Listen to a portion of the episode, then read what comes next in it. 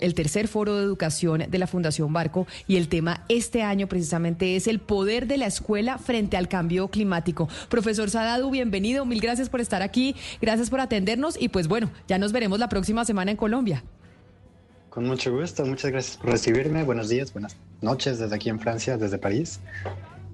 Profesor, ¿qué tan importante y qué tanto impacto tiene realmente el, colegio, la enseñanza, las clases para poder combatir el, cambio climático? Siempre decimos que la educación pues nos ayuda a cambiar muchas cosas y a solucionar problemas, pero en el caso del cambio climático se ve mucho más que en otros eh, que en otras áreas.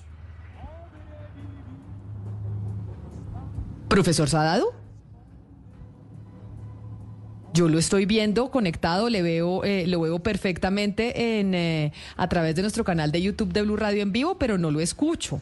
A ver si eh, lo, usted lo ve, Claudia, yo lo veo, pero, pero no lo oigo. Se congeló, se congeló la, la señal. Debe ser que ah. le falló la señal. Pues yo no sé si la de él allá en Francia se me haría muy raro, pero de pronto la nuestra, no sé. Bueno, la nuestra no, porque nosotros sí estamos al aire, pero pues esperemos. En todo caso, Camila, me muero por oírlo porque cómo educar a los hijos en, educación ambiental y ser efectivo, porque hoy en día los jóvenes reciben mucha más información para saber cómo cuidar el medio ambiente y son yo creo que más sensibles que las generaciones mayores, pero a la hora de la hora, o sea, cuando tienen la ducha, eh, cuando están bajo la ducha con el agua calientita, les cuesta tanto o mismo trabajo que a las otras generaciones eh, cerrarla para ahorrar agua, ¿no? Entonces, a mí lo que me inquieta es saber cómo pasamos del discurso a la acción.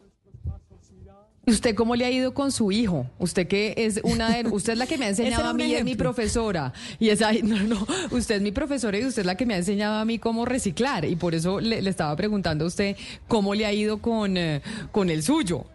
Para yo, pues en el en unas cosas muy bien, pero en esa, por ejemplo, que le digo de, de cuánto tiempo uno demora bañándose, eh, yo soy más efectiva, digamos, en reducir los tiempos porque soy capaz de hacer el sacrificio de bañarme con un agua de pronto menos caliente o bañarme menos tiempo. Pero ya hice lo de los baldes y entonces eh, pues ya desperdiciamos menos agua y eso le ayuda a él también a, a, bañarse el tiempo que se quiere bañar, pero a no botar el agua limpia que sale mientras el agua se, se calienta.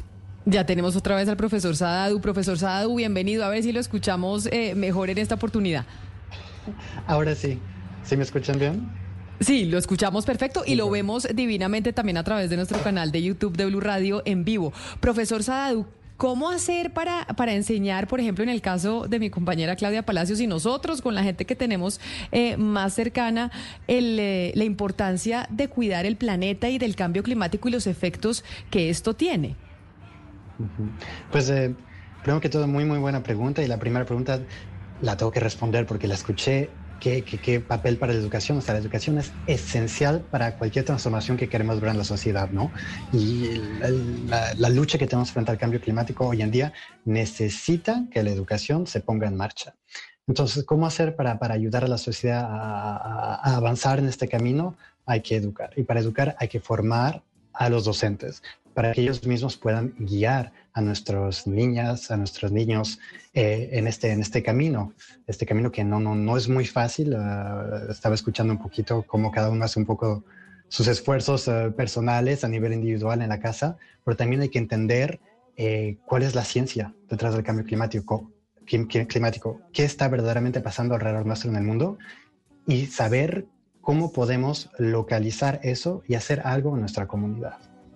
Profesor, es cierto, hace poco hablábamos aquí en estos micrófonos de un estudio que se publicaba en España de cómo las nuevas generaciones son mucho más conscientes de la importancia de cuidar el planeta. Es cierto que estas nuevas generaciones vienen más con el chip de que tenemos que ahorrar agua, ahorrar energía, no eh, reciclar, que ya estamos, eh, pues los que vienen detrás de nosotros, mucho más condicionados a eso. Sí y no. Eh, creo que ya estamos ganando una primera batalla que es eh, la de la información. Sin embargo, la información no necesariamente quiere decir conocimiento profundo y entendimiento. Entonces sí, hoy las nuevas generaciones, los jóvenes, eh, estamos viendo que están pidiendo verdaderamente acción climática. Y de hecho vemos que a nivel internacional, en política pública, en las conferencias de partes de las Naciones Unidas del clima, en varios países, se ha ido integrando el tema de cambio climático y de educación gracias sobre todo a la presión que han hecho los jóvenes. Entonces han estado jugando un rol verdaderamente eh, esencial eh, en esta lucha, pero muchos hoy en día saben todo lo que saben de educación a cambio climático a través de como autodidactas, ¿no? Lo han aprendido eh, en las redes sociales, en lo que escuchan en la radio, ven en la tele o, descubren aquí y allá, pero muy pocos, muy, muy pocos han verdaderamente aprendido esto en la escuela, porque lo que vemos es que todavía más de la mitad de los programas escolares alrededor del mundo ni siquiera mencionan la palabra cambio climático. Y esto eh, eh, tiene que cambiar. Uno, uno ve que, por ejemplo, para elegir un candidato a una presidencia, el tema ambiental eh, se volvió muy importante y los jóvenes tienden a apoyar a aquel que habla, eh, digamos, en términos muy de, eh, catastróficos, de que si no paramos la exploración de hidrocarburos, entonces el mundo se va a acabar y demás. ¡Pum! Los jóvenes ahí mismo le dan el voto. En materia de educación, que es su tema, ¿qué nos puede decir sobre esto? ¿Están los jóvenes acertados, digamos, en una mirada extrema? O catastrófica o tendrían que ser más, eh, informarse de otra manera y ser más eh, ponderados? ¿Cómo lo ve usted? Pues justamente para evitar eh, esto que acabas de llamar vistas extremas, es importante la educación, porque la educación es, es este proceso largo que permite desarrollar competencias, competencias como el pensamiento crítico, ¿no?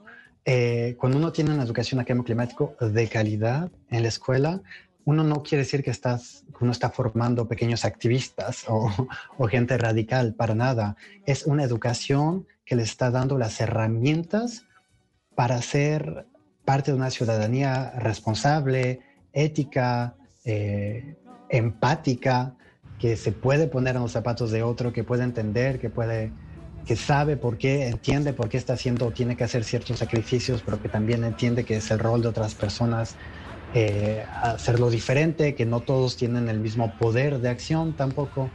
Eh, es muy importante justamente para evitar eh, vistas extremas y, digamos, más, lo que conlleva esto también un, desgarro, se podría decir en español, de la ciudadanía, que cada vez vemos gente que se habla menos y que están los extremos. Es sumamente importante que construyamos una base común gracias a la educación en la escuela, basada en hechos, en la ciencia, en desarrollar pues, competencias. Pues precisamente eso es lo que vamos a escucharlo hablar el próximo 18 de octubre aquí en el Foro de Educación de la Fundación Barco Profesor eh, Sadadu. Va a ser muy interesante poder eh, pues aprender de cómo desde la educación, desde las aulas, se puede aportar precisamente a combatir el cambio climático en el mundo. Profesor Gian Sadadu, mil gracias por estar con nosotros y bienvenido a Colombia la próxima semana. Muchas gracias, nos vemos pronto. Un saludo especial, hacemos una pausa y volvemos con la actualización.